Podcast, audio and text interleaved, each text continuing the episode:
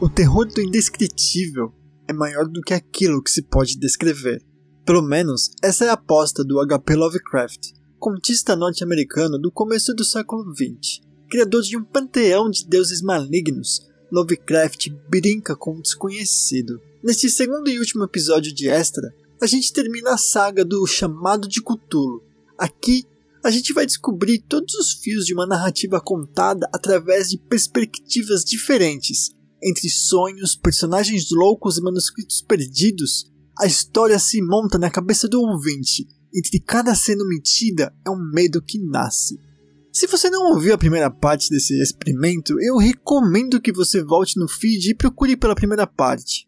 O episódio se chama Por que invocar Cthulhu? Depois você volta aqui, vai ser mais fácil para você entender. Eu te espero. Já foi?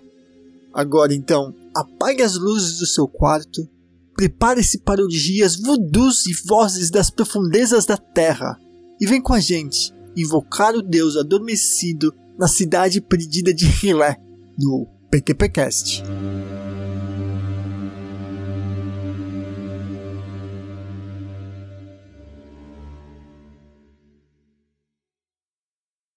A narrativa do inspetor Legrasse os assuntos antigos que tornavam o sonho e o baixo relevo do escultor tão significativos para meu tio constituíam o tema da segunda metade de seu extenso manuscrito. Ao que parece, o professor Engel já tinha visto a silhueta infernal da monstruosidade sem nome. Já se tinha intrigado com os misteriosos hieroglifos e ouvido as sílabas asiagas, que só podem ser representadas por Cthulhu. E isso tudo associado de maneira tão excitante e terrível que não causa espanto que ele tinha perseguido o jovem Wilcox com perguntas e solicitações de dados. A experiência anterior tinha ocorrido em 1908, 17 anos antes, quando a Sociedade Antropológica Americana realizara seu encontro anual em St. Louis, o professor Engel, como convinha a alguém com sua autoridade e suas realizações, teve um papel destacado em todas as deliberações e foi um dos primeiros a ser abordado por diversos leigos que aproveitaram a convocação para formular perguntas, querendo respostas corretas e problemas para uma solução especializada.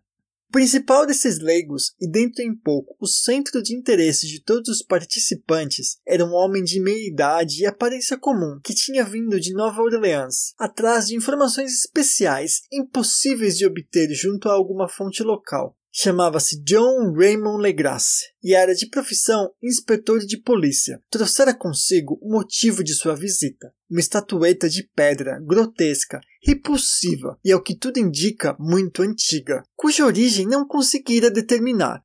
Não se deve supor que o inspetor Legrasse tivesse o menor interesse em arqueologia. Ao contrário, seu desejo de esclarecimento era movido por considerações estritamente profissionais. A estatueta, ídolo, fetiche, seja lá o que fosse, fora capturada alguns meses antes nos pântanos arborizados ao sul de Nova Orleans. Durante uma batida, uma suposta reunião voodoo e os ritos a ela associados eram tão extraordinários e repulsivos que a polícia não pôde deixar de concluir que tinha topado com um culto demoníaco totalmente desconhecido e muito mais diabólico do que os mais tenebrosos círculos de voodoo africanos sobre a sua origem, afora as histórias desencontradas e inacreditáveis extraídas dos praticantes capturados, não se haveria de descobrir absolutamente nada, o que explicava a ansiedade da polícia por qualquer sabedoria arcaica que ajudasse a situar o pavoroso símbolo e, através dele, a reconstruir a origem do culto. O inspetor Lagrasse não estava preparado para a sensação que seu oferecimento provocou. Bastou uma vista ao objeto para colocar os homens de ciência em estado de tensa excitação, e sem demora eles se aglomeraram ao redor para examinar a diminuta figura, cuja absoluta estranheza e aparência de antiguidade abissal sugeriram poderosamente panoramas arcaicos e fechados. Nenhuma escola de escultura identificável havia inspirado o terrível objeto. Mas, entretanto, centenas, milhares de anos talvez pareciam gravados na superfície turva e esverdeada da pedra inclassificável. A estatueta, que foi sendo passada com vagar de mão em mão para um estudo mais cuidadoso, tinha 7 a 8 polegadas de altura e um acabamento artístico raro. Representava um monstro de perfil meio antropóide, mas com uma cabeça de polvo, com um amontoado de tentáculos na face e um corpo coberto de escamas aparentemente elástico, garras prodigiosas nas patas dianteiras e traseiras e asas longas e estreitas nas costas. A coisa, que parecia animada de uma malignidade terrível e apavorante, tinha um corpo um tanto estufado e estava acocorado em um pedestal ou bloco retangular com inscrições indecifráveis. As pontas das asas tocavam na borda escura do bloco, o traseiro ocupava o centro, enquanto as garras longas e curvas das patas traseiras dobradas agarravam a borda frontal e se prolongavam até um quarto da distância até a base do pedestal. A cabeça cefalópode estava curvada para a frente de tal forma que as pontas dos tentáculos faciais raspavam dos dorsos das patas dianteiras, que se apoiavam nos joelhos erguidos da figura acocorada. Ela dava uma impressão geral de estar viva e era ainda mais assustadora por sua origem ser tão absolutamente desconhecida. Sua antiguidade imensa, espantosa e incalculável era inegável. Embora ela não revelasse qualquer ligação com algum tipo de arte da aurora da civilização ou mesmo de alguma outra era. Em contrapartida, o próprio material de que era feita constituía um mistério pois a pedra lisa, preto esverdeada com suas listras ou estrias douradas ou iridescentes não se assemelhava a nada que a geologia ou a mineralogia conhecessem. As inscrições ao longo da base eram tão intrigantes e nenhum dos presentes, apesar de ali se encontrar a metade do conhecimento especializado do mundo nesse campo, conseguiu formar a menor ideia nem mesmo de sua mais remota filiação linguística. Assim, como a figura e o material, elas pertenciam a algo terrivelmente antigo e distinto da humanidade, tal como a conhecemos. Algo que sugeria com pavor ciclos de vida remotos e profanos, alheios a nosso mundo e às nossas concepções. Contudo, enquanto os membros abanavam com seriedade as cabeças e confessavam sua derrota em face do problema apresentado pelo inspetor, uma pessoa naquela reunião presumiu um traço de estranha familiaridade na forma monstruosa e na inscrição, e contou, com certa modéstia, uma curiosidade de seu conhecimento. Tratava-se do hoje falecido William Channing Webb, professor de antropologia da Universidade de Princeton e conhecido explorador, o professor Webb participara 48 anos antes de uma expedição à Groenlândia e à Islândia, em busca de certas inscrições rúnicas que não conseguiu descobrir. E na costa da Groenlândia Ocidental havia encontrado uma tribo ou culto singular de esquimós degenerados, cuja religião, uma curiosa forma de adoração ao diabo, o havia estarrecido por seu caráter deliberadamente cruel e repulsivo. A fé era pouco conhecida dos outros esquimós, e eles só a mencionavam entre arrepios, dizendo que tinha surgido em épocas terrivelmente primitivas, antes mesmo do mundo existir. Além de ritos indescritíveis e sacrifícios humanos, ela incluía certos rituais hereditários fantásticos, devotados a um demônio ancestral supremo, ou Tornasuk, e o professor Webb havia conseguido uma cuidadosa transcrição fonética de um velho mago sacerdote, ou Angekok, expressando os sons em caracteres romanos da melhor maneira que pôde. Mas, no entanto, tinha um significado todo especial, o fetiche que esse culto adorava, e ao redor do qual os praticantes dançavam, enquanto a aurora boreal luzia por cima dos penhascos de gelo. Era, pontificou o professor, um baixo relevo em pedra muito tosco, exibindo uma figura repulsiva e algumas inscrições misteriosas. Até onde ele sabia dizer, tratava-se de um similar tosco, em todos os traços essenciais do objeto bestial pousado naquele momento diante daquela assembleia. Essas informações recebidas com espanto e admiração pelos membros ali reunidos mostraram-se empolgantes em dobro para o inspetor Legrasse, e ele na hora assediou o informante de perguntas. tendo anotado e transcrito um ritual oral dos adoradores do pântano que seus homens haviam detido, pediu ao professor que se lembrasse o melhor possível das sílabas anotadas entre os esquimós satanistas. Seguiu-se uma exaustiva comparação de detalhes e um momento de respeitoso silêncio quando ambos, investigador e cientista, concordaram sobre a identidade virtual da frase comum aos dois rituais satânicos separados por um mundo de distância. O que, em essência, tanto os feiticeiros esquimós como os sacerdotes do pântano da Louisiana tinham entoado para seus venerados ídolos era algo assim, sendo a divisão de palavras inferidas das quebras normais da frase quando entoada em voz alta. Filung hilewang na. Legrasse estava um passo à frente do professor Webb, pois vários de seus prisioneiros mestiços tinham repetido para ele o que os celebrantes mais velhos lhe tinham dito sobre os significados das palavras. Em sua morada em Rilé, o morto Cutulo espera sonhando. Então, atendendo a um pedido geral e insistente, o inspetor Legrasse contou, da forma mais completa possível, sua experiência com os adoradores do pântano. Aqui, como pude observar, meu tio atribuiu um significado profundo. Ela sugeria os mais alucinados sonhos dos criadores de mitos e teosofistas, e revela um espantoso grau de imaginação cósmica em mestiços e párias. Em 1 de novembro de 1907, a polícia de Nova Orleans recebeu um chamado frenético da região lacustre e pantanosa ao sul. Os poceiros da região, em sua maioria descendentes primitivos, mas de boa índole dos homens de Lafitte, estavam tomados de mais absoluto pavor por uma coisa desconhecida que se aproximara furtivamente deles durante a noite.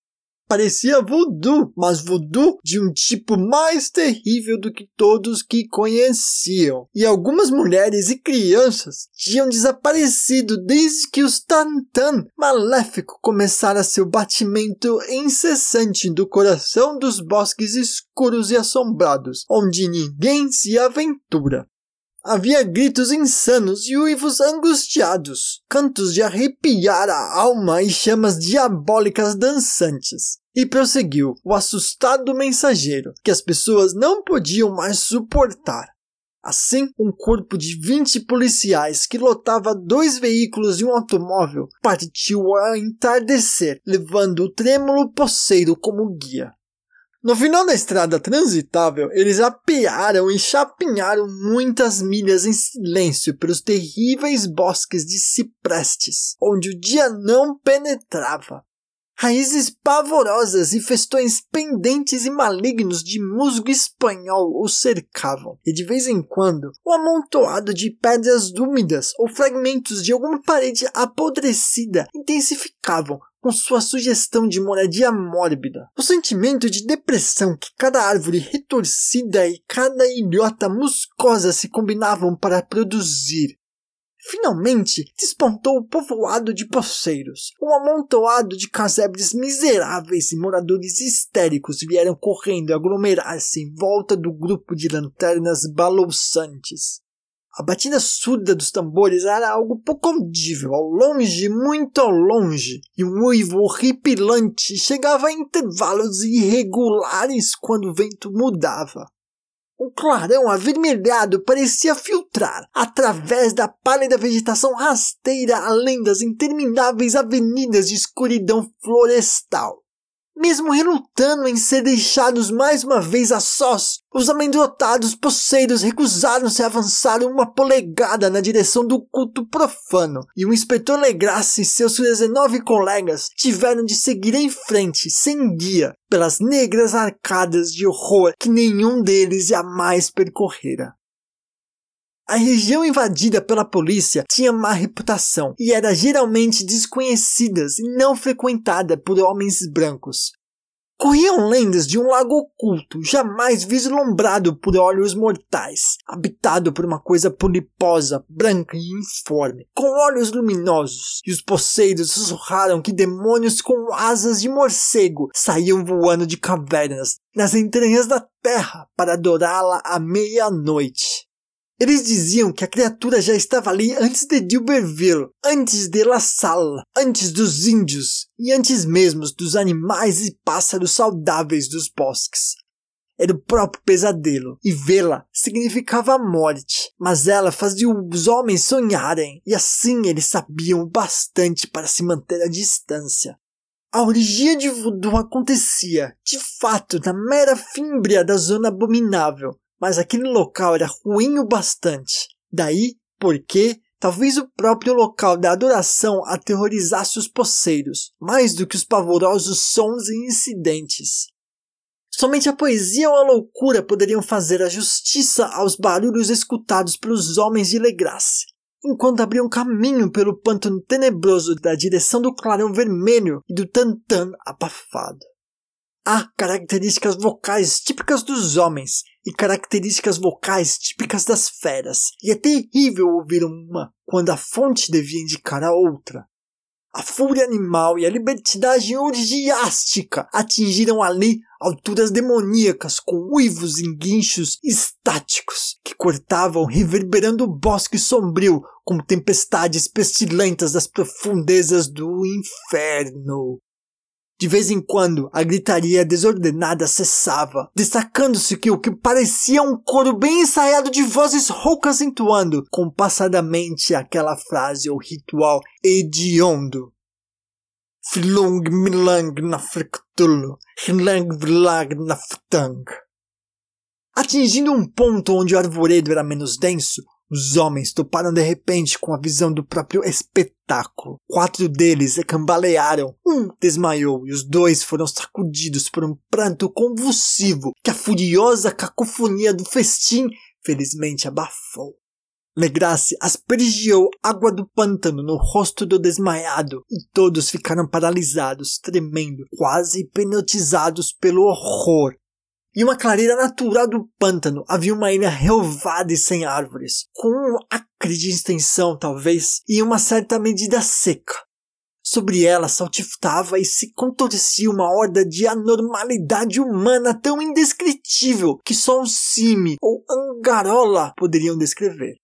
Desprovida de roupas, aquela prole híbrida sussurrava, urrava e se contorcia em uma volta de um anel de fogo, cujo centro, revelado por aberturas ocasionais na cortina de chamas, era ocupada por um grande monolito branco com quase oito pés de altura, sobre o qual repousava, parecendo incongruente por sua pequena dimensão, a pérfida estatueta cinzelada de um amplo círculo formado por dez patíbulos dispostos em intervalos regulares, tendo um monólito branco rodeado de chamas como centro, pendiam, de cabeça para baixo, os corpos terrivelmente desfigurados dos infortunados poceiros desaparecidos. Era no interior desse círculo que a roda de adoradores saltava e rugia, movendo-se da esquerda para a direita em um bacanal interminável entre o anel de corpo e o anel de fogo pode ter sido apenas imaginação e podem ter sido apenas os ecos a induzir um dos homens. Um espanhol impressionável a imaginar ter ouvido respostas antifônicas ao ritual de algum ponto distante e escuro das profundezas do bosque, de antiga lenda e horror. Esse homem, Joseph de Galvez, eu encontrei e interroguei mais tarde. Ele se mostrou espantosamente imaginativo, chegando a sugerir um tênue bater de grandes asas e o vislumbre de olhos brilhantes de um enorme vulto branco além das árvores mais distantes. Mas imagino que tenha ouvido muitas superstições nativas. A paralisia de pavor dos homens, na verdade, durou pouco. O dever logo se impôs, e mesmo havendo ali perto de uma centena de mestiços celebrantes, a polícia confiou em suas armas e caiu com determinação em cima da turba repugnante. Durante cinco minutos, o alvoroço e o caos resultantes foram indescritíveis. Golpes terríveis, tiros e fugas, mas no final Legrasse pôde contar cerca de 47 prisioneiros sombrios que foram obrigados a se vestir às pressas e se alinhar entre duas filas de policiais. Cinco adoradores estavam mortos e dois gravemente feridos foram levados em macas improvisadas por seus colegas presos. A estatueta sobre o monólito foi retirada com cuidado e trazida por Legrasse. Inquiridos na delegacia depois de uma jornada de tensão e cansaço intensos, os prisioneiros revelaram-se todos homens de um tipo de mestiçagem muito inferior e mentalmente aberrante. Eram marinheiros em sua maioria, e um punhado de negros e mulatos, sobretudo os caribenhos ou portugueses de Brava, nas ilhas de Cabo Verde, davam um toque de voodooísmo ao culto heterogêneo. Mas não foi preciso muita inquisição para ficar evidente que havia algo muito mais profundo, mais antigo do que o fetichismo negro. Degradadas e ignorantes como eram, as criaturas defendiam, com surpreendente consistência, a ideia central de sua abominável fé. Eles adoravam assim os grandes antigos, que viveram muitas eras antes de existirem os homens, que tinha vindo do céu para o mundo jovem. Esses antigos já tinham partido para o interior da terra e o fundo do mar, mas seus corpos mortos tinham revelado seus segredos em sonhos aos primeiros homens, que criaram um culto que jamais deixará de existir. Aquilo que praticavam era esse culto, e segundo os prisioneiros, ele sempre existira e sempre existiria, escondido em desertos remotos e lugares sombrios, até o dia em que o grande sacerdote Cthulhu, saindo de sua tétrica morada na imponente cidade submarina de Relé, emergiria e colocaria a terra novamente sob seu jugo. Algum dia ele conclamaria quando as estrelas estivessem preparadas e o culto secreto estaria pronto para libertá-lo. Até lá, nada mais deveria ser dito. Havia um segredo que nem a tortura poderia extrair. A humanidade não era de modo algum a única das coisas conscientes da Terra, pois emergiam vultos da escuridão para visitar os poucos fiéis. Mas esses não eram os grandes antigos. Nenhum homem jamais vira os antigos. O ídolo cinzelado era o grande Cthulhu, mas ninguém saberia dizer se os outros eram exatamente iguais a ele. Ninguém conseguira ler a antiga inscrição, mas as coisas eram transmitidas de boca em boca. O ritual entoado não era o segredo. Esse jamais era dito em voz alta, apenas sussurrado. O canto significava apenas isto. Em sua morada em Hilé, morto Cutulo espera sonhando. Somente dois dos prisioneiros foram considerados sãos o bastante para a forca, e o resto foi confinado a várias instituições. Todos negaram que a matança tinha sido feita pelos alados negros, que tinha vindo até eles de seu imemorial ponto de encontro no bosque assombrado. Mas daqueles aliados misteriosos não se pôde jamais obter um relato coerente, o grosso do que a polícia conseguiu extrair veio de um mestiço muito velho, chamado Castro, que alegava ter navegado em portos estranhos e conversado com líderes imortais do culto nas montanhas da China. O velho Castro recordou fragmentos da odiosa lenda que fizeram empalidecer as especulações dos teosofistas e faziam o homem e o mundo parecerem recentes e transitórios. Restos delas, segundo lhe disseram os chineses imortais, ainda poderiam ser encontradas como pedras ciclópicas em ilhas do Pacífico. Elas todas tinham desaparecido vastas eras antes dos homens chegarem, mas certas artes poderiam revivê-las quando as estrelas girassem novamente para as posições certas no ciclo da eternidade. Elas próprias, na verdade, tinham vindo das estrelas e trazido suas imagens consigo. Os grandes antigos, prosseguiu Castro, não eram totalmente de carne e sangue. Tinham forma, pois não o prova essa estatueta estrelada, mas essa forma não era feita de matéria. Quando as estrelas estivessem posicionadas, eles podiam saltar de mundo para mundo, céu afora, mas quando as estrelas estavam na posição errada, não podiam viver. Mas embora não vivessem mais, eles jamais podiam realmente morrer. Jaziam em casas de pedra em sua grande cidade de Hilé, preservados pelos feitiços do poderoso Cthulhu para uma gloriosa ressurreição, quando as estrelas e a terra estivessem mais uma vez pronta para eles. Mas a essa altura, alguma força exterior teria de agir para libertar seus corpos. Os encantamentos que os mantinham intactos também os impediam de dar o passo inicial, e eles só podiam ficar deitados, despertos no escuro e pensar enquanto incontáveis milhões de anos transcorriam. Sabiam tudo o que se passava no universo, mas se comunicavam por transmissão de pensamentos. Mesmo agora, eles conversavam em seus túmulos.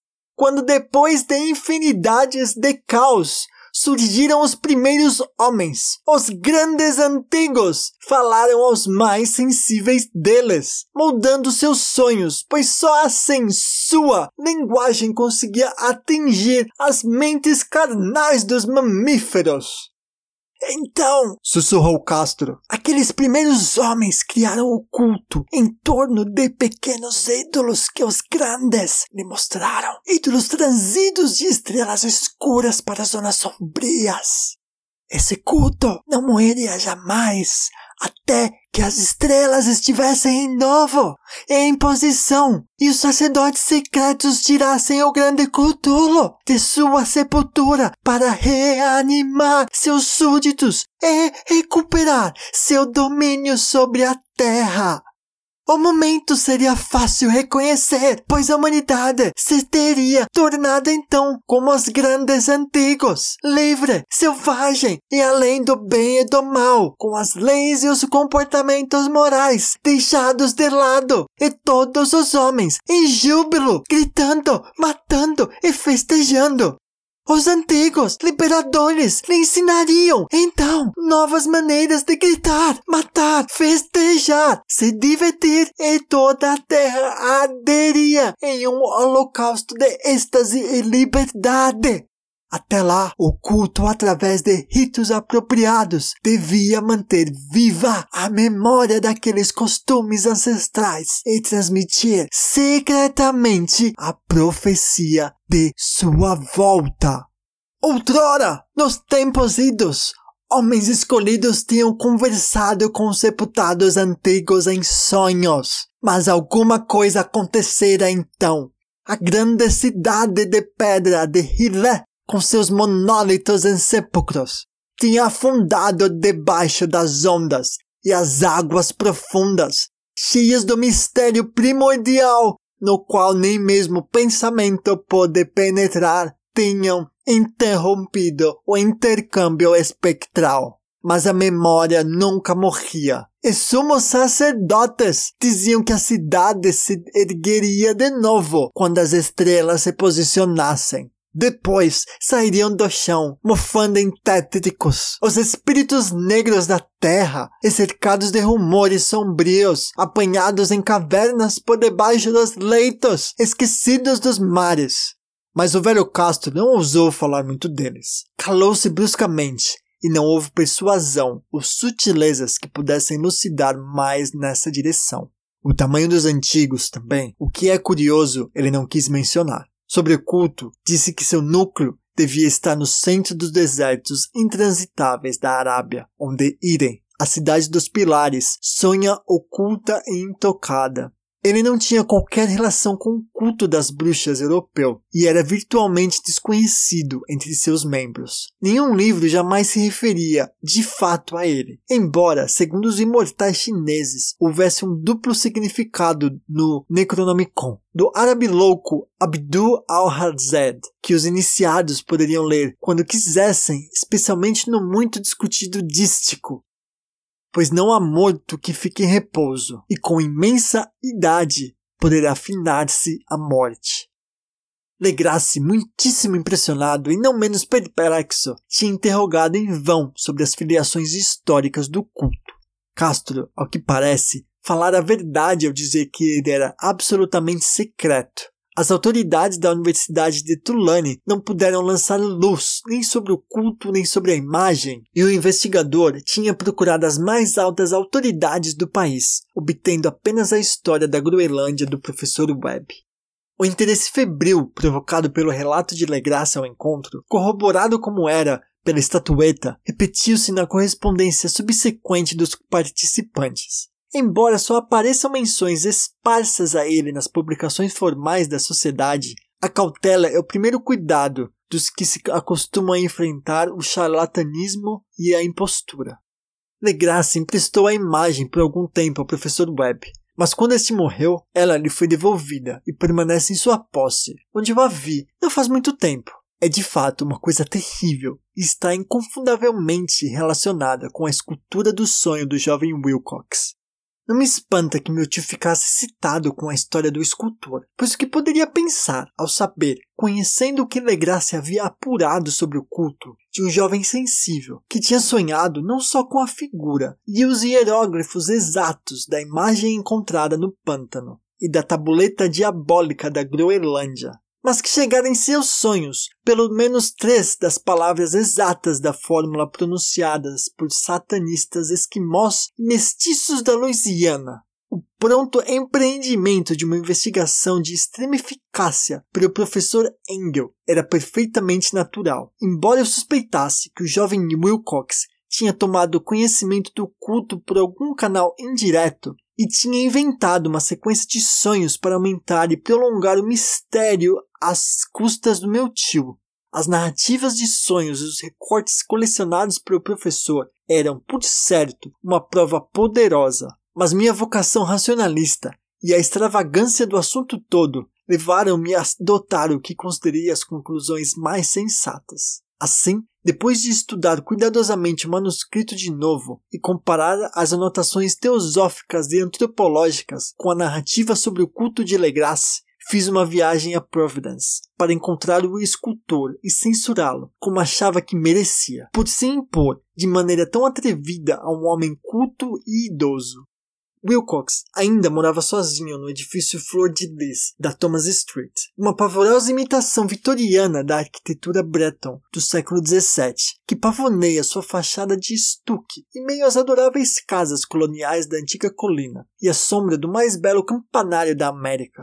Encontrei-o a trabalhar em seus aposentos e deduzi imediatamente pelos modelos espalhados por ali que seu gênio era mesmo profundo e autêntico. Algum dia acredito que ele será conhecido como um grande decadentista, pois conseguiu cristalizar em argila e algum dia espelhará em mármore aqueles pesadelos e fantasias que a Todd McCann evoca em prosa e Clark Ashton Smith exibe em versos e pinturas.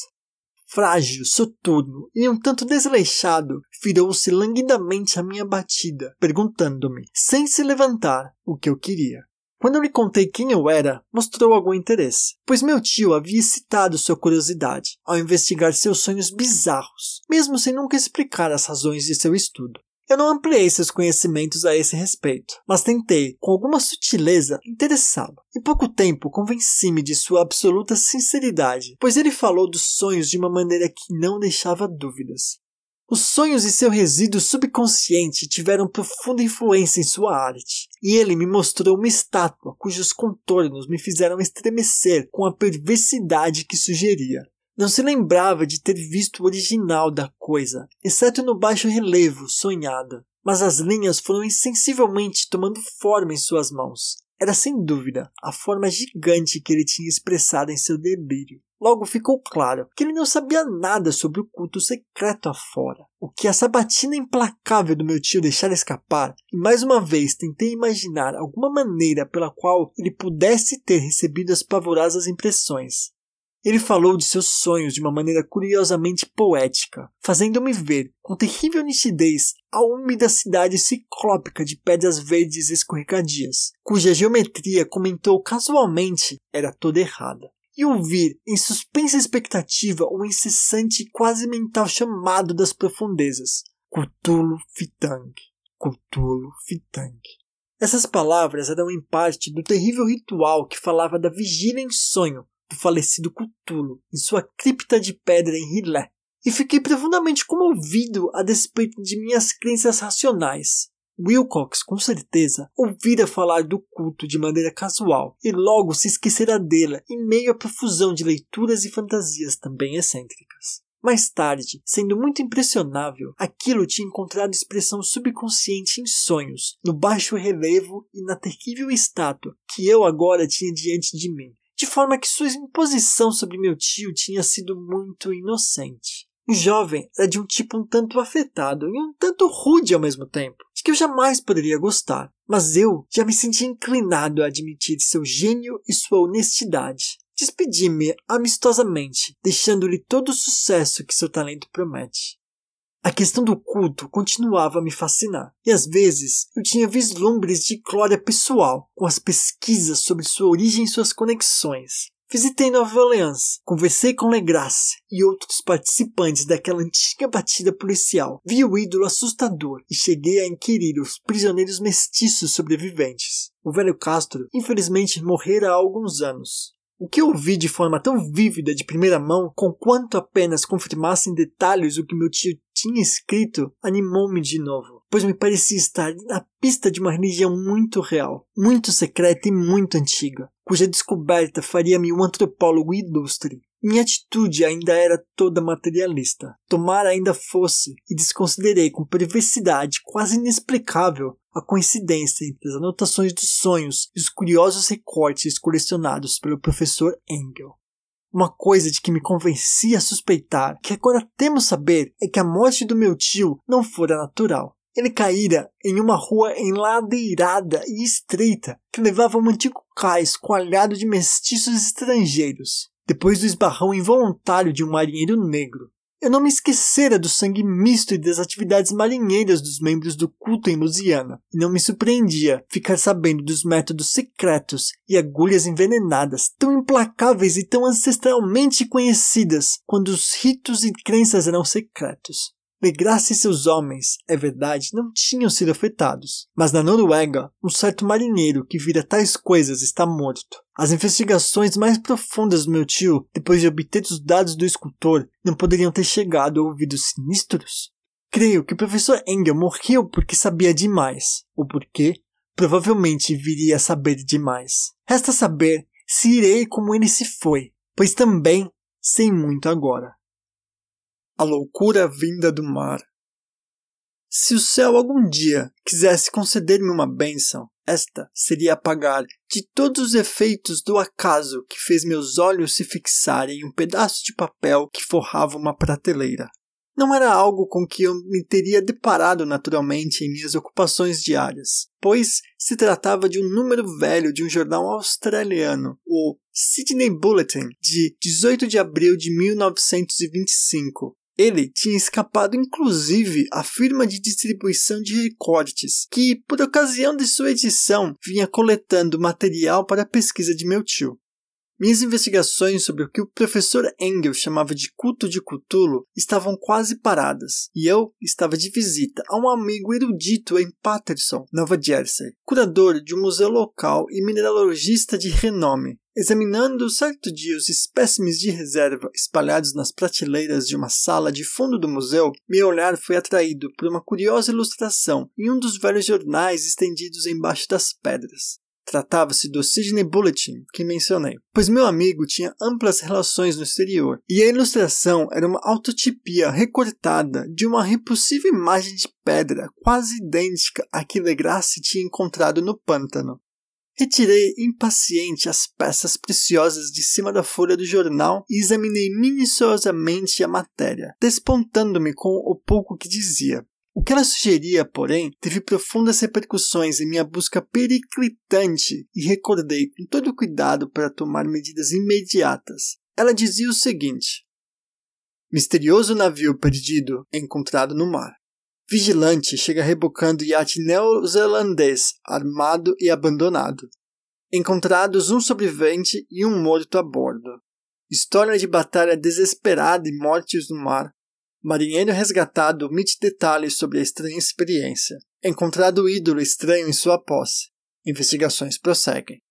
O cargueiro vigilante da Morrison Corporation, com destino a Valparaíso, chegou esta manhã à sua doca no porto de Darwin, rebocando o iate a vapor Alert, combatido e inutilizado, mas fortemente armado, de Dunedin, Nova Zelândia, que foi avistado no dia 12 de abril em 34 graus 21 minutos de latitude sul e 152 graus 17 minutos de longitude oeste, com um homem vivo e um morto a bordo.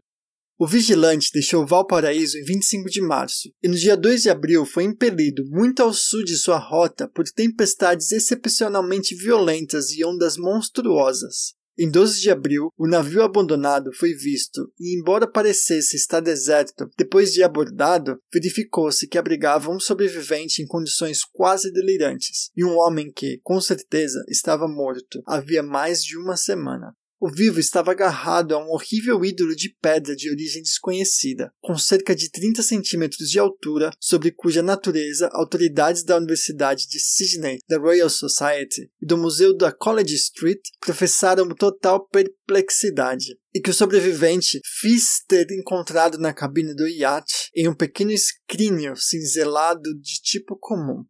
Esse homem, depois de recobrar os sentidos, contou uma história muito estranha de pirataria e chacina. Trata-se de Gustav Johansson, um norueguês de alguma inteligência que fora o contramestre da escuna Emma de Auckland, que zarpou para Calau com uma tripulação de 11 homens em 20 de fevereiro. A Emma, dizia ele, foi retardada e empurrada com toda a força para o sul da sua rota pela grande tormenta de 1 de março. E em 22 de março, estando em 42 graus 51 minutos de latitude sul e 128 graus 34 minutos de longitude oeste, encontrou Alert, manejado por uma tripulação estranha e mal encarada de canacas e mestiços. Ordenado peremptoriamente a voltar, o capitão Collins se recusou, diante do que a estranha tripulação começou a atirar com selvageria e sem aviso na escuna com a bateria pesada de canhões de bronze que equipava o iate. Os homens da Emma travaram luta contra o sobrevivente, e embora a escuna começasse a afundar com os tiros recebidos abaixo da linha d'água, eles conseguiram emparelhar o barco com o inimigo e abordá-lo, enfrentando a tripulação selvagem no convés do iate, e sendo forçados a matar todos, cujo número era um pouco superior devido ao modo particularmente abominável e desesperado, ainda que canhestro, com que eles lutavam. Três homens da Emma, inclusive o capitão Collins e o imediato Green, foram mortos, e os oito restantes, comandados pelo contramestre Johansen, trataram de manobrar o iate capturado seguindo em seu curso original para ver se existia alguma razão para a ordem de voltar. No dia seguinte, ao que parece, eles desembarcaram em uma pequena ilha. Embora não soubesse da existência de nenhuma ilha naquela parte do oceano, e seis dos homens morreram de alguma forma em terra, embora Johansen seja curiosamente reticente sobre essa parte da sua história e fale apenas de eles terem caído em uma fenda da rocha. Mais tarde, ao que parece, ele e um companheiro subiram a bordo do iate e tentaram manobrá-lo, mas foram fustigados pela tempestade de 2 de abril. Daquele momento até seu resgate no dia 12, o homem pouco se recorda e nem mesmo se lembra de quando William Braden, seu companheiro, morreu. Não há evidências visíveis da causa da morte de Braden, e é provável que se tenha dado a perturbação mental ou a desproteção. Informações telegráficas de Dunedin relatam que o Allard era bem conhecido ali como um barco mercante na ilha e possuía uma péssima reputação em todo o cais. Pertencia a um estranho grupo de mestiços cujas reuniões frequentes e incursões noturnas aos bosques atraíam grande curiosidade, e tinha zarpado com grande pressa pouco depois da tempestade dos tremores de terra de 1 de março. Nosso correspondente de Auckland confere uma excelente reputação a Emma e a sua tripulação, e Johansson é descrito como um homem sóbrio e valoroso. O almirante vai abrir um inquérito sobre o assunto todo a partir de amanhã, e todos os esforços serão reenviados para induzir Johansson a falar mais francamente do que tem feito até agora.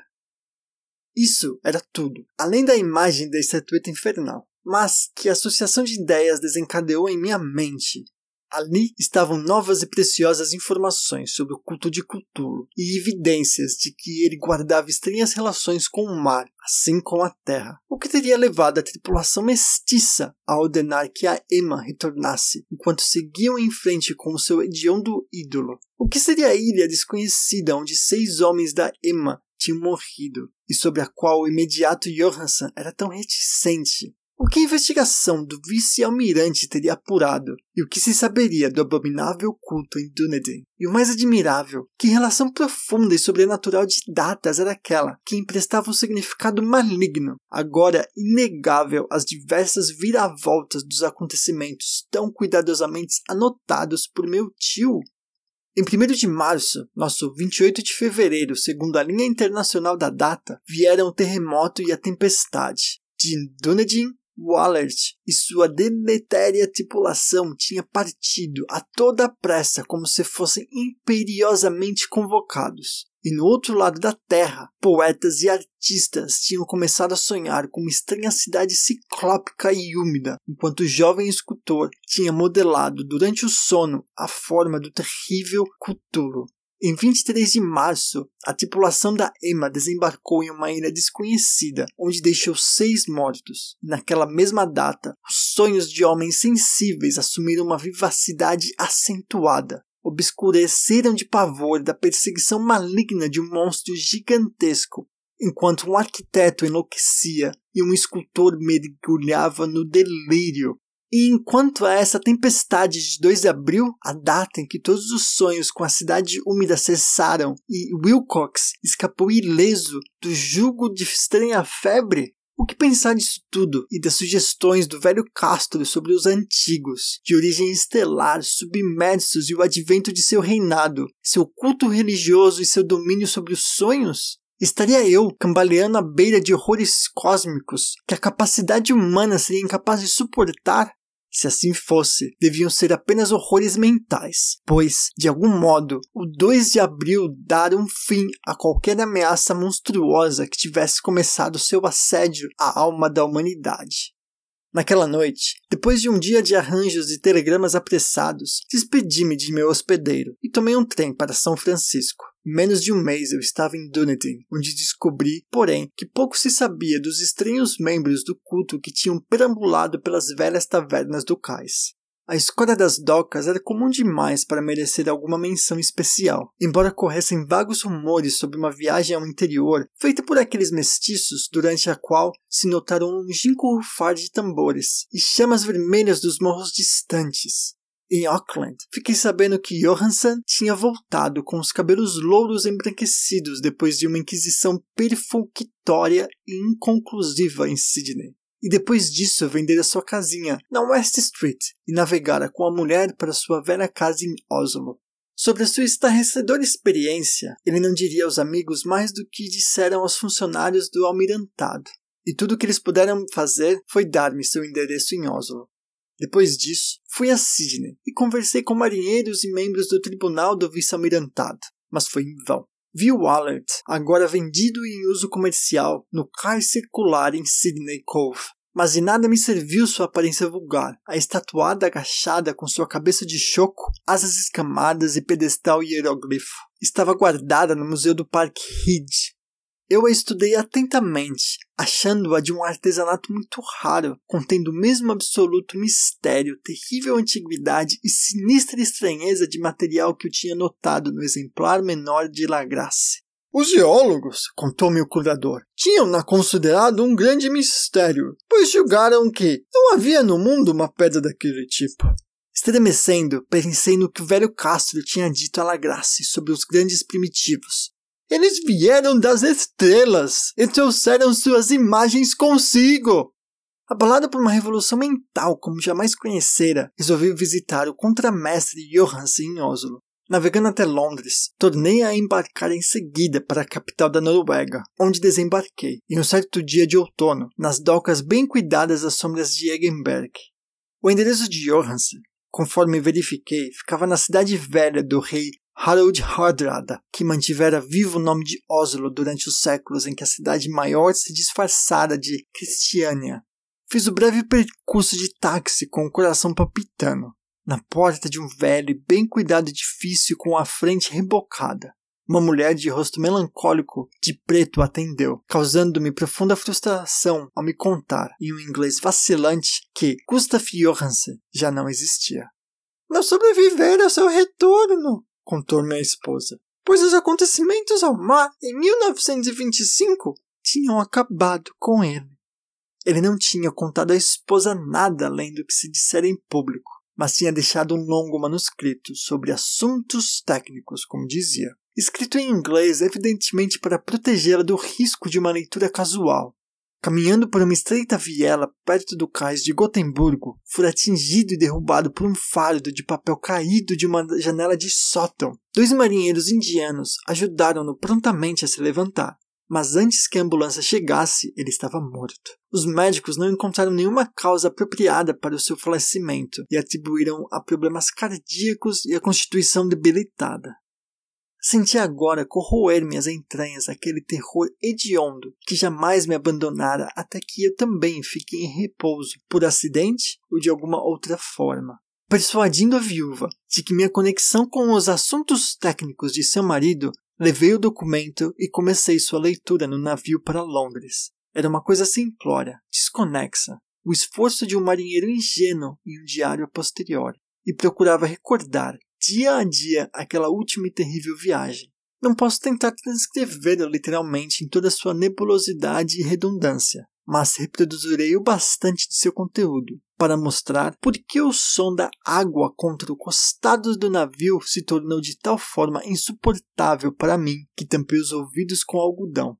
Johansson, graças a Deus, não sabia tudo, apesar de ter visto a cidade e a coisa, mas eu jamais dormirei tranquilo enquanto pensar nos horrores que espreitam sem parar por trás da existência no tempo e no espaço. E naquelas blasfêmias profanas de estrelas primitivas que sonham no fundo do mar, conhecidas e veneradas por um culto de pesadelo pronto e ávido para soltá-las do mundo, sempre que algum terremoto suspender sua monstruosa cidade de pedra novamente até o sol e o ar. A viagem de Johansen tinha começado tal como ele contou ao vice-almirantado. A Emma, navegando com um lastro, fizera-se ao mar em Auckland em 20 de fevereiro e tinha sido atingida em cheio por aquela tempestade provocada pelo terremoto que devia ter desprendido do fundo do mar os horrores que povoam os sonhos humanos. De novo sob controle, a embarcação avançava em boa marcha quando foi atacada pelo Alert em 22 de março e pude sentir o desgosto do imediato enquanto descrevia seu bombardeio e afundamento. Aos fanáticos mestiços do Allard, ele se refere com perceptível horror. Ele tinha alguma coisa especialmente abominável que parecia quase um dever destruí-los, e Johansson manifesta um espanto ingênuo com a acusação de impiedade feita a seu grupo durante o inquérito judicial. Depois, impelidos pela curiosidade, seguiram em frente do iate capturado sob o comando de Johansen e avistaram uma grande coluna de pedra se projetando para cima da superfície do mar e em 47 graus 9 minutos de longitude sul e 126 graus e 43 minutos de longitude oeste. Chegaram ao litoral combinando lodo, limo e construções de alvenaria ciclópica coberta de ervas daninhas, que outra coisa não poderia ser, senão a substância tangível do supremo horror sobre a terra. A pavorosa cidade defunta de Hiller, construída em eras imemoriais anteriores à história, pelas formas imensas e malignas que se infiltraram das estrelas sombrias, Ali jaziam o poderoso Cthulhu e suas hordas, ocultos em criptas verdes enlameadas e expelindo, enfim, depois de ciclos temporais incalculáveis, os pensamentos que espalhavam o terror nos sonhos de pessoas sensíveis e convocavam imperiosamente os fiéis a uma romaria de libertação e restauração.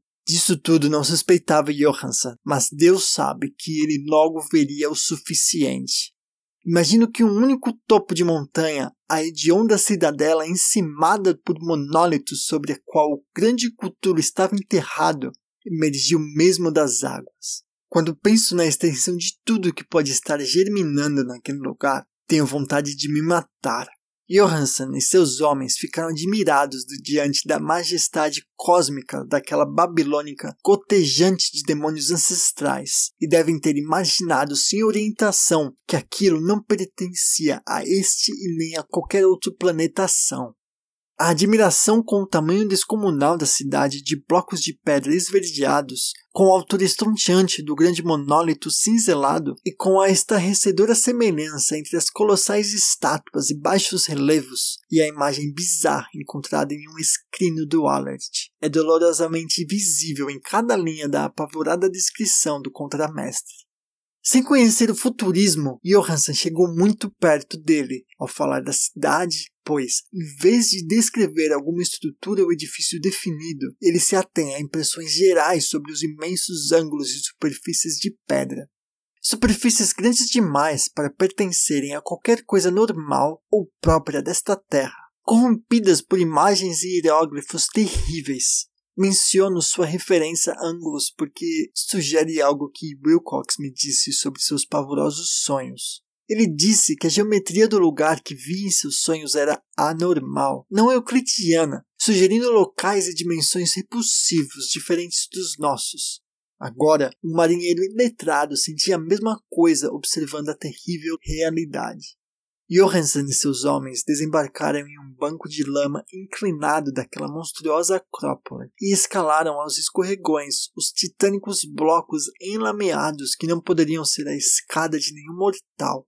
O próprio sol no finamento parecia distorcido, visto através dos miasmas polarizantes que exalavam daquela perversão encharcada, e um misto de ameaça e expectativa, as escondidas, daqueles ângulos loucamente enganosos de rocha entalhada, onde se revelava o côncavo a segundo olhar do que se mostrara convexo a um primeiro. Algo muito parecido com pavor tomara conta de todos os exploradores, antes mesmo de avistarem qualquer coisa mais definida do que rocha, limo e mato. Cada um deles teria fugido, não fosse por medo da zombaria dos outros, e foi sem muito entusiasmo que eles procuraram em vão, como se provou, alguma lembrança que pudessem carregar. Foi Rodrigues, o português, quem escalou a base do monólito e gritou, informando o que tinha encontrado. Os outros seguiram e olharam, cheios de curiosidades, a imensa porta entalhada com um já familiar baixo relevo em forma de dragão com cabeça de lula. Parecia, segundo Johansen, uma grande porta de celeiro, e todos sentiram que era uma porta devido à verga, umbral e batentes ornamentados que a cercavam. Embora não conseguissem ter claro se era horizontal como um alçapão ou inclinada como a porta externa de um porão. Como Wilcox teria dito, a geometria do lugar era toda errada. Não se podia ter certeza se o mar e o chão eram horizontais, e por isso a posição relativa de tudo mais parecia irrealmente variável. Breeden tentou forçar a porta em vários pontos, sem resultados. Depois, Donovan tateou sua borda deliberadamente, pressionando um ponto de cada vez. Ele subiu pela grotesca moldura de pedra, isto é, se pode chamar aquilo de subir, já que não era mesmo horizontal. E os homens se perguntavam como alguma porta no universo podia ser tão imensa. Então, lento e suavemente, o imenso painel começou a ceder para dentro na parte superior, e eles puderam notar que ele era articulado. Donovan escorregou, ou algo assim, para baixo ou ao longo do batente, juntando-se aos companheiros, e todos ficaram observando o estranho recuo naquela porta com os entalhes monstruosos. Naquela ilusão de distorção prismática, ele se movia de forma anormal, em diagonal, parecendo contrariar todas as regras da matéria e da perspectiva. A abertura era negra, de uma escuridão quase material, Aquelas trevas eram, na verdade, uma qualidade positiva, pois escureciam as partes das paredes internas que deveriam ter sido reveladas. E de fato, exalava para fora como fumaça de sua prisão multimilenar, obscurecendo aos olhos a vista do sol. Ao escoar para o céu inchado e convexo em um ardejar de asas membranosas, o cheiro que exalava das profundezas recém-abertas era intolerável, até que Hawkins, que tinha ouvidos muito aguçados, pensou ter ouvido um chapinar repulsivo no interior. Os homens ficaram atentos e ainda tentaram ouvir quando a coisa se arrastou, babando, à vista de todos, espremendo sua imensidade verde gelatinosa pela passagem escura para o ar exterior infecto daquela venenosa cidade de loucura. A caligrafia do pobre Johansen quase estancou neste ponto. Dos seis homens que jamais retornaram ao navio, ele acha que dois sucumbiram de puro pavor naquele maldito instante. A coisa não pode ser descrita. Não há linguagem para abismos tão imemoriais de pavor e demência, contradições tão grandes de matéria, força e ordem cósmica uma montanha caminhando ou se arrastando. Deus, não espanta que por toda a terra o grande arquiteto enlouquecesse e o pobre Wilcox delirasse de febre naquele instante telepático. A coisa dos ídolos, a cria verde gosmenta vinda das estrelas, tinha despertado para reclamar o que era seu. As estrelas estavam posicionadas uma vez mais e o que um culto ancestral não tinha conseguido deliberadamente, um grupo de inocentes marinheiros tinha obtido por acidente. Após eras incontáveis, o poderoso Cthulhu estava livre outra vez e ávido de prazer. Três homens foram varridos pelas patas balofas antes de alguém poder virar-se. que descansem em paz se algum repouso existir no universo. Era eles, Donovan, Kihira e Kiangstrom. Parker escorregou, enquanto os outros três mergulhavam freneticamente em paisagens intermináveis de rocha incrustada de verde para o barco. E Johansson jura que ele foi engolido por um ângulo de parede que não deveria estar ali. O ângulo que era agudo, mas se comportava como se fosse pituso. Assim, só Briden e Johansson conseguiram alcançar o barco e remaram desesperados para o Allert enquanto a monstruosidade montanhosa se deixava cair pesadamente sobre as rochas escorregadias, até parar, hesitante, à beira do mar. O vapor do navio não estava totalmente extinto, apesar da ida de todos os braços para a praia. Alguns minutos de correria febril de um lado para o outro entre a rocha do leme e as máquinas foi o que bastou para colocar o Wallet em movimento. Devagar, em meio aos horrores distorcidos daquela paisagem indescritível, ele começou a agitar as águas letais, enquanto sobre a estrutura de pedra daquela praia espectral que não era da Terra, a coisa titânica das estrelas babava e resmungava como um polifemo, maldizendo o navio em fuga de Ulisses. Em seguida, mais audaciosos do que os célebres Ciclopes, o poderoso Cthulhu deslizou viscosamente para a água e saiu em perseguição do navio com braçadas de uma potência cósmica, e tão imensas que chegavam a formar ondas na superfície do mar. Briden olhou para trás e enlouqueceu, rindo histericamente, e assim seguiu rindo com intervalos, até que a morte o encontrou certa noite na cabine, enquanto Johansen perambulava delirante pelo navio. Mas Johansen ainda não tinha desistido. Sabendo que a coisa certamente alcançaria o Alert antes que o navio navegasse a pleno vapor, resolveu fazer uma tentativa desesperada e, ajustando a máquina para plena velocidade, correu como um raio para o convés e inverteu o leme formou-se um portentoso turbilhão de espuma no abominável oceano, e enquanto a pressão do vapor ia aumentando e aumentando, o bravo norueguês dirigia a proa da embarcação para o caçador gelatinoso que se erguia acima da espuma imunda, com a proa de um galeão infernal. A pavorosa cabeça de Lula com tentáculos retorcidos já estava quase alcançando o grupés do robusto iate, mas implacável, Johansson avançava. Houve um ruído de bexiga estourando, uma sujeira gosmenta de peixe lula rasgado, um fedor como se um milhar de sepulturas fossem abertas, e um som que o cronista não conseguiu pôr no papel.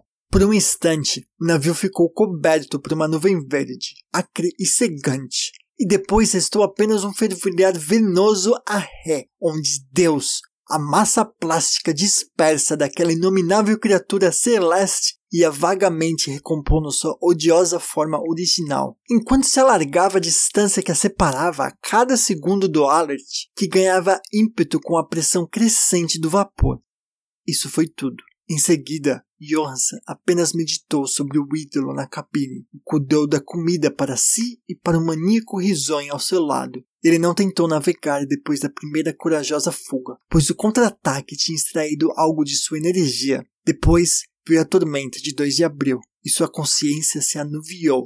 Há uma sensação de vertigem espectral por abismos líquidos do infinito de corridas alucinadas por universos instáveis, montados em uma cauda de cometa, de saltos histéricos do poço à lua e da lua novamente ao poço, tudo animado por um coro cachinante dos corrompidos, hilários deuses antigos e dos zombateiros duendes verdes com asas de morcegos do Tártaro. Fora daquele sonho veio a salvação, o vigilante, o tribunal do vice-almirantado, as ruas de Dunedin e a longa viagem de volta à velha casa à sombra de Egeberg. Ele não poderia contar, eles o achariam louco. Escreveria tudo o que sabia antes da morte chegar, mas sua esposa não devia suspeitar. A morte seria uma bênção, se ao menos pudesse apagar as lembranças. Esse foi o documento que li e coloquei agora na caixa de estanho, ao lado do baixo relevo e dos papéis do professor Engel. Com isto, deve seguir esse meu registro, esse teste da minha própria atitude mental, em que se reconstituiu aquele que eu espero que jamais se reconstitua de novo. Considerei tudo de que o universo dispõe para conter o horror. Mesmo os céus de primavera e as flores de verão serão para sempre veneno para mim. Mas não creio que minha vida dure muito. Assim como meu tio se foi, como o pobre Johansen se foi, eu irei. Sei demais, e o culto ainda vive. Cthulhu ainda vive também, imagino, naquele abismo de pedra que o abrigou desde que o sol era jovem. Sua maldita cidade está novamente submersa, pois o Vigilant navegou até o local depois da tormenta de abril. Mas seus agentes em terra ainda urram, cabriolam matam em torno de monólitos coroados por ídolos em locais desertos. Ele deve ter sido apanhado pelo afundamento enquanto estava dentro de seu abismo negro. Senão, o mundo estaria agora gritando de pavor e loucura. Quem conhecerá o fim? Aquilo que emergiu por afundar e o que afundou por emergir. A repugnância espera e sonha nas profundezas, e a podridão se espalha sobre as precárias cidades dos homens. Chegará um momento, mas não devo e não posso pensar. Deixe-me rezar para que, se não sobreviver a este manuscrito, meus executores testamentários coloquem a cautela à frente da audácia e cuidem que ele não chegue a outros olhos.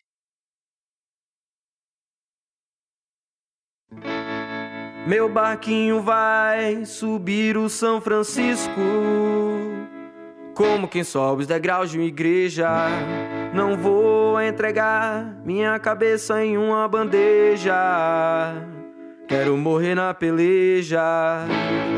Meu barquinho vai. Foi isso, meu ouvinte. Terminamos essa jornada. Esse livro chuchuzinho que eu curti muito ler. Espero que você tenha gostado de ouvir, assim como eu adorei ter lido eu aqui, um super fã de audiolivros, estou aqui catequizando para minha audiência, para você, meu querido, enquanto lavou a louça, enquanto cuidou do filhote, enquanto trabalhava, pôde se deliciar com um audiolivro. Se você não curtiu, eu queria muito ouvir de você. De repente você ouviu a contragosto e falou que porcaria, adoraria saber a sua opinião. Ou até mesmo você que gostou, Padedel, diz aí o que você quer ouvir da próxima vez. Eu estou fazendo aqui lobby para que a Tata leia um livro de poesia que vai ser a melhor coisa com a voz maravilhosa dela. Eu tô ligado que você também quer ouvi-la. E se você não gostou e quer que a gente vá para PQP, é só mandar e-mail pra gente no pqp.pqpcast.com ou ainda você pode ir no grupo do Facebook, no Ouvintes do PQPcast, e vai lá e fala como foi uma porcaria esse audiobook. Tem também a página do Facebook do PQPcast, dá uns like maroto lá pra dizer o quanto você não gostou. Não, mentira, você vai dar uns like lá porque você gostou do bagulho. Mas se você for propaganda e falar alguma coisa, vai lá, dá um like e tal. Compartilha a página, compartilha os posts. E se você quer dar dica, sugestão do próximo livro que você quer ouvir na minha pele belíssima voz, ou da Tata, ou também do Julião, aquele milagreiro da edição, vai lá no Twitter, no arroba underline PQPcast, que tá bombando, velho. A gente vai passar a semana invocando Cthulhu. Se você quiser nos acompanhar, é muito bem-vindo. Não se esqueça também que o maior ritual de invocação cthulhunesca é ir lá no site do PQPcast e dar like em cada post dos episódios. Isso ajuda a gente para medir qual os paranauê que a gente está fazendo que você está curtindo mais, meu querido ouvinte. Então vai lá, dá um likezinho, faça um coraçãozinho aparecer na sua tela e Cthulhu se fará presente novamente nessa nossa terra. E para terminar, por que não mais uma vez mandar o meu amigo Cthulhu para PQP, esse deus do capeta. Ainda bem que o nosso queridíssimo capitão aí mandou um navio, aí você que prestou atenção, né? Não tava dormindo enquanto lia. Nosso capitão mandou um navio bem na força do Cthulhu que voltou a dormir. Então que ele continue dormindo enquanto a gente faz aqui podcast para você e Cthulhu, vá para PQP.